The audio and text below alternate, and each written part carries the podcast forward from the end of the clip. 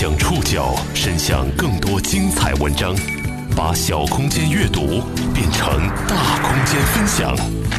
报刊选读，把小空间阅读变成大空间分享。欢迎各位收听今天的报刊选读，我是宋宇。今天为大家选读的文章摘自《新京报》，我们将一起来了解油条引发的牢狱之灾。炸油条也可能是个高危职业。被告人犯销售不符合安全标准食品罪，判处有期徒刑六个月。有媒体报道，从2013年至今的六年间，全国有上千名早餐商贩因油条中铝含量超标而获刑。这些依照传统配方向油条原料中添加泡打粉或明矾的早餐摊贩们，直到被处罚的那一刻才知道，从2014年开始，这么做已经违法。报刊选读，今天和您一起了解一根油条引发的牢狱之灾。去年年底，河北邯郸市邱县的刘明遇到了麻烦。他们原本是经营早点铺的商贩，因为被查出生产了铝含量超标的油条，刘明的儿子获刑八个月，至今还在服刑。同批被抓的还有同县另外五家经营早点铺的商贩。邱县人民法院认为，过量使用食品添加剂足以造成严重食物中毒或者其他严重性食源性疾病，其行为已经构成犯罪。这并非首例因油条中铝超标而获刑的案件，此前曾有媒体报道，从2013年至今，全国有上千人因此获刑。南宁一家面食店在生产油条的时候，因为过量的添加明矾，导致油条铝含量超标。被告人全某父子俩获刑十一个月。被告人于大庆犯销售不符合安全标准食品罪，判处有期徒刑六个月，并处罚金人民币三千元。法院审理以后认为，被告人侯某犯生产销售不符合安全标准的食品罪，判处其有期徒刑六个月，并处罚金人民币三千元。被告人犯生产销售不符合安全标准的食品罪，判处有期徒刑八个月，并处罚金人民币五千元。我们现在听到的这组报道录音，分别来自广西南宁、陕西西安、浙江瑞安。有媒体分析认为，油条案增多或源于2014年国家卫计委联合食药监总局等五部门联合下发的禁铝令。2014年下发的禁铝令是出于对人体健康的考虑，泡打粉和明矾含有大量的铝，人长期过量食用这种油条可以导致中枢神经系统损害，导致阿尔茨海默病、帕金森病、癫痫等疾病，同时还会引起骨骼、生殖、免疫、肝脏等部位或系统病变。中国农业大学副教授朱毅，铝主要是蓄积性的，就是它在体内不怎么能够排出去的。其实现在有了这个无铝的蓬松剂，就是它的这个成本要高三四倍。但是，对于炸油条的商贩是否应该判刑，在食品安全界和法律界一直存在着争议。今年四月十九号，在国际食品安全大会上，中国工程院院士、国家食品安全风险评估中心研究员陈军实说。近年来，公检法机关查处并判决了以油条铝超标为代表的一系列食品添加剂超范围、超剂量使用案件，但这些案件的定性有待探讨。原国家质检总局总工程师、北京大学质量与法制研究所所长刘兆兵，早在六七年前就关注到了油条案。他说：“从法理的角度来说，对这些商贩逮捕判刑是依法监管的表现。”但是他觉得，判刑的处罚还是应当慎用。五年前，在河北省邯郸市邱县，刘明家的油条也被检出铝超标十三倍。检查人员告诉他，可能是泡打粉中铝含量超标了。直到那一刻，这个一直做早点生意的家庭才惊讶地得知，泡打粉里居然含铝。报刊选读继续播出一根油条引发的牢狱之灾。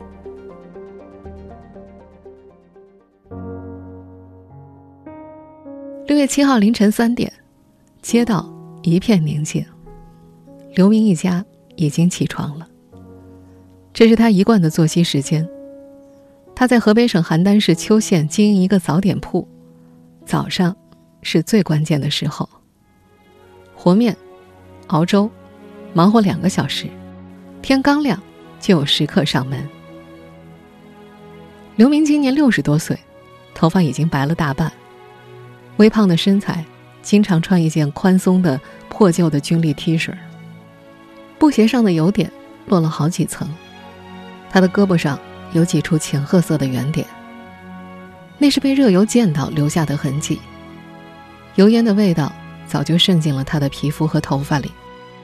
他的身上常年带着一种油炸食品的味道。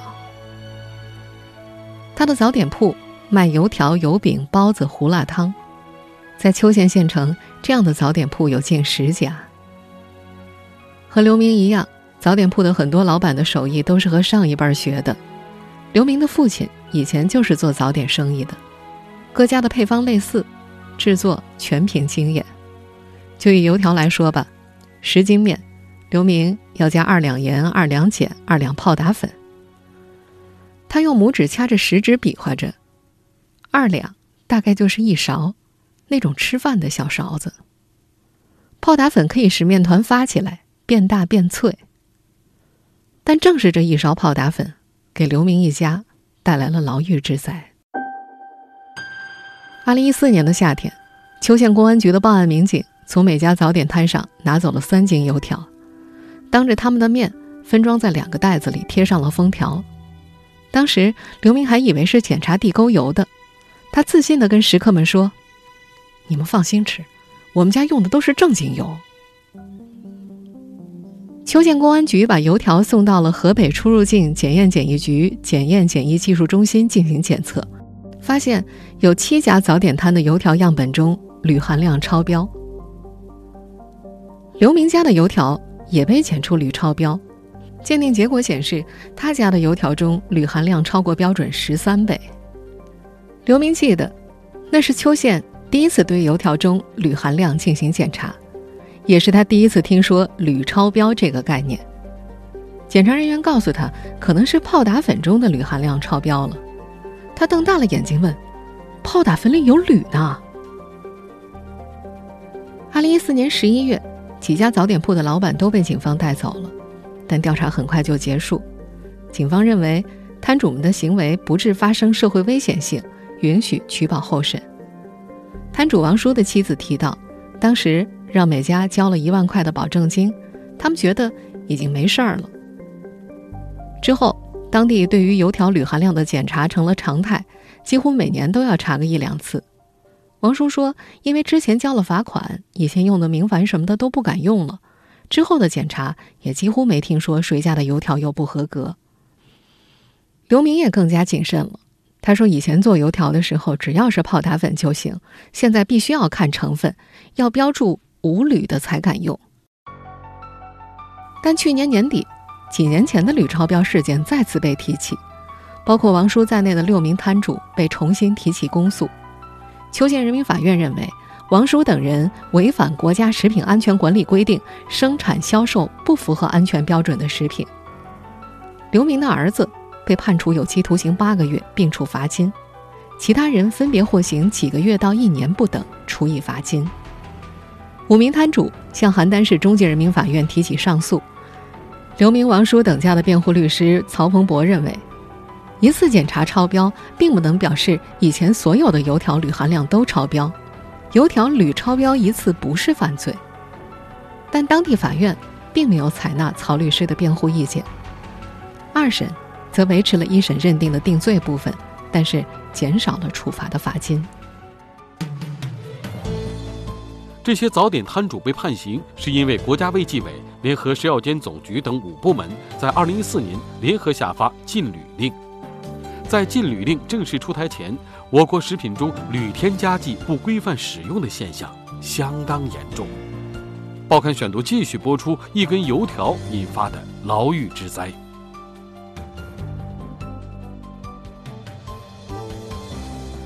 包括刘明、王叔在内的几名摊贩被判刑，是因为制作的油条中铝含量超标。邱县人民法院认为。过量使用食品添加剂足以造成严重食物中毒或其他严重性的食源性疾病，其行为已构成犯罪。法院判定的标准依据的是2011年卫生部对于食品铝残留量标准的规定，《食品安全国家标准》。食品添加剂使用标准中规定，每公斤食品中的铝残留量不得超过一百毫克。这个标准是根据国际标准制定出来的。早在二十多年前，联合国粮农组织和世界卫生组织食品添加剂联合专家委员会就对含铝食品添加剂的限量作出要求。早在一九八七年，该委员会就将铝的暂定每周耐受摄入量。定为每公斤体重七毫克，因为铝不是人体必需的微量元素，摄入过量对于健康有损害作用。到了二零零六年，他们利用更新的毒理学资料，对铝的安全性进行了重新评估，结果认为每周每公斤体重七毫克的摄入量仍然会对生殖和发育神经造成伤害，因此把标准降为了每周每公斤体重一毫克。到了二零一一年，又上调为每周每公斤两毫克，沿用至今。这就意味着，一个体重五十公斤的成年人每周摄入的铝含量不能超过一百毫克。由于我国食品中含铝添加剂不规范使用现象严重，部分食品生产加工过程中可能存在过量或超范围使用含铝添加剂的情况，因此，国家食品安全风险评估专家委员会。在二零一零年启动了中国居民膳食铝暴露风险评估，对来自二十一个省的十一类食品的铝含量进行了检测，并出具了中国居民膳食铝暴露风险评估报告。这份评估结果显示，我国人群当中有百分之三十二点五的人个体膳食铝摄入量超过了国际标准，而长期食用油条、馒头、面条的北方居民当中，有百分之六十点一的。个体铝摄入量超标，相比之下，我国的膳食铝摄入量要高于其他国家。报告当中还说呀，每公斤食品当中的一百毫克铝残留量的标准，仍会导致百分之三十九点七的人群铝摄入量超过国际标准。报告还提出，现行的标准偏高了，健康风险比较高，建议要降低标准。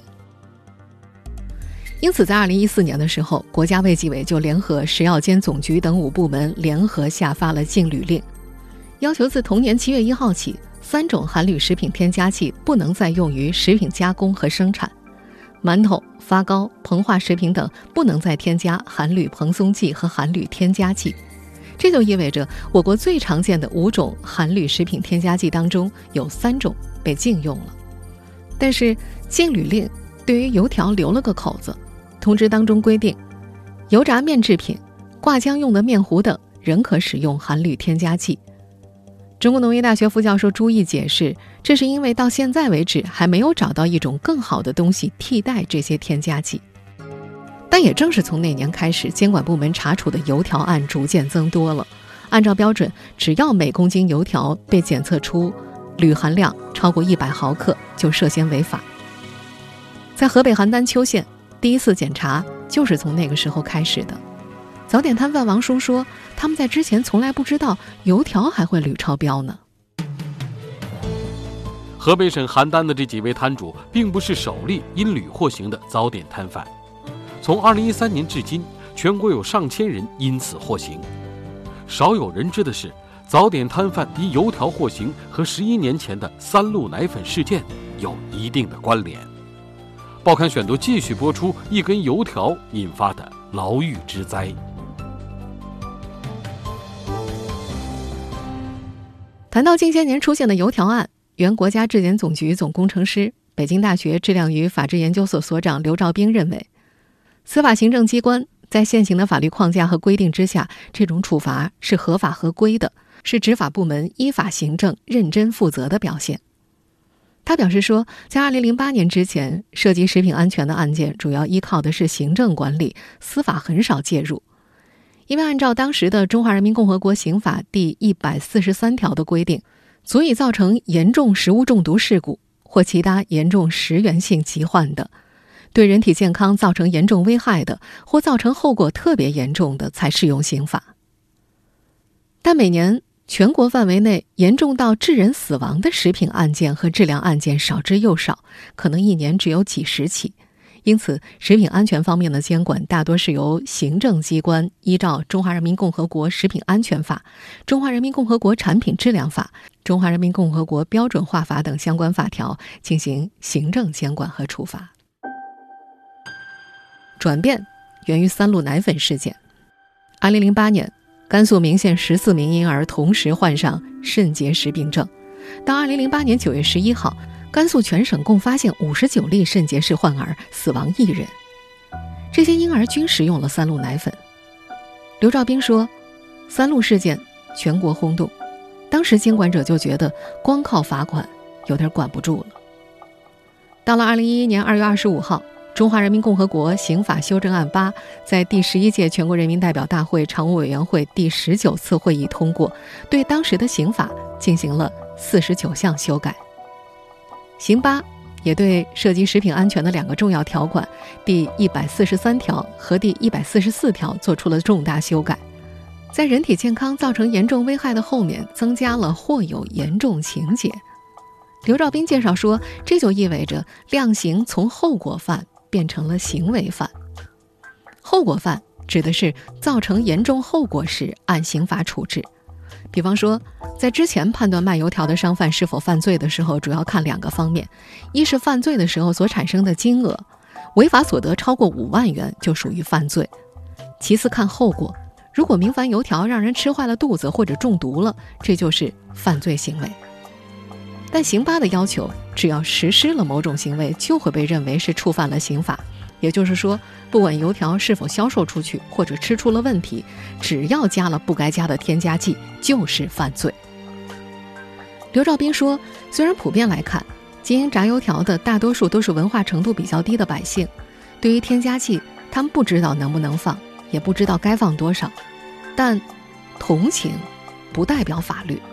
从法理上来看，这些过量使用食品添加剂的摊贩被判刑，是监管部门。”依法监管的结果。虽然从法理上说，油条案入刑不无道理，但实际中，油条案在法律界和食品安全界一直存在争议。争议的最主要原因在于，从现实中看，这些铝超标的油条在当时确实没有对食客造成严重危害。报刊选读继续播出一根油条引发的牢狱之灾。在法律界，有很多人是支持铝含量超标入刑的。中国农业大学副教授朱毅就认为，如果添加剂含量超标都不能引起重视，小摊贩会觉得滥用添加剂是无所谓的。北京警察学院副教授陈涛也有类似观点，他认为食品安全问题的影响是潜在的，不一定会造成现实的损害。他解释说，就像盖房子一样，如果房子不结实，有塌方的可能。但也不一定会塌，但是我们要在危险发生前去预防，按照标准不能盖成有危险的房子。但也有人持谨慎的观点。中国工程院院士、国家食品安全风险评估中心研究员陈君石就觉得，判决书当中写了铝超标对人体有害，但是没有根据，有没有危害健康谁说了算？必须要经过专家的评估才能够算数。在北京大学质量与法治研究所所长刘兆斌看来，有这样的争议，是因为两法衔接中还缺少更加详细的规定。两法衔接指的是行政处罚和刑事处罚的衔接。刘兆斌表示，二零零一年中华人民共和国国务院三百一十号令《行政执法机关移送涉嫌犯罪案件的规定》，当时就讨论过行政监管和司法如何衔接的问题。他还进一步解释。现在，中国有两百五十六部法律，其中百分之七八十的执行主体都是行政机关，但光靠行政是不够的，还需要司法进行完善。在实际操作当中，两法如何衔接，如何衔接的更好，体现司法公正是很难的。在刘兆斌看来，近些年的油条案就表现出，在两部法律的衔接依然有缝隙，还没有做到无缝平稳的衔接。他觉得执法的目的本来是为了促进行业规范，而不是为了罚款或者处罚商户。刘兆斌说：“虽然从法理上看，油条案入刑有法可依，但是实际上，制作、贩卖油条的商贩多数是因为无知犯的罪，他们不掌握相关知识，没有明确的主观故意。针对这种情况，可以适用《食品安全法》对他们进行行政处罚，包括罚款、没收工具、没收财产，甚至可以吊销执照，情节严重的可以拘留或者拘役。”他觉得这些手段能够达到教育和惩治的作用，判刑的处罚还是应当慎用。刘兆斌说：“不是不能够用，但是不能随便用，主要还是以威慑为主。比方说，《食品安全法》第一百三十五条规定，有食品安全犯罪的，终身不得从事食品安全生产行业。”在这位法学研究者看来，对于这些商贩来说，他们可能只有这点手艺，以开个小店卖点吃的为生，判刑的处罚有些过重了。在食品安全界和法律界，除了对油条案入刑是否处罚过重有争议之外，对于类似案件的量刑标准不统一也存在争议。报刊选读继续播出一根油条引发的牢狱之灾。北京警察学院副教授陈涛曾在2017年1月份《山东警察学院学报》上发表过一篇名为《危害食品安全行为之定性思考》的文章。他在其中提到，食品添加剂使用方面的法律法规适用存在的问题最为复杂，各地对为滥用食品添加剂的行为定性认知争议很大。同样一种食品添加剂滥用的行为，在不同地方可能是不同对待的。检索裁判文书网可以发现，二零一五年六月份，在河南省许昌市鄢陵县经营油条摊的周某被发现生产的油条铝残留量为一千四百六十毫克每千克，超出标准近十五倍。许昌市中级人民法院认为，周某犯生产销售不符合安全标准的食品罪，判处有期徒刑一年，缓刑一年，并处以罚金五千元。而另一起发生在浙江温州的案件当中，油条摊主因被查出销售的油条中铝残留量为四百八十毫克每千克，被法院判处有期徒刑九个月，并处以罚金一万元。在这篇文章中，陈涛表示，当食品生产经营者处于一种不确定的状态的时候，无法预判自己的行为到底是一般的违法还是犯罪。他认为，立法者应该做出明确界定。以防止因为定性的自由裁量引发司法不公。在河北邱县的早点摊贩张华炸的油条被查出铝含量超标十六倍，他被判处有期徒刑九个月，并处以罚金八万元。张华提起了上诉。今年三月十五号，邯郸市中级人民法院二审判决维持张华的定罪部分，刑期不变，罚金减半了。张华入狱之后，他的家人关停了经营了几年的早点铺子，一家人计划外出打工去。而刘明和另外两三家还在继续经营着早点铺。别人问起他的时候，这位一家三代都从事早点生意的六十多岁的老人叹了口气：“唉，咱只会干这个了。”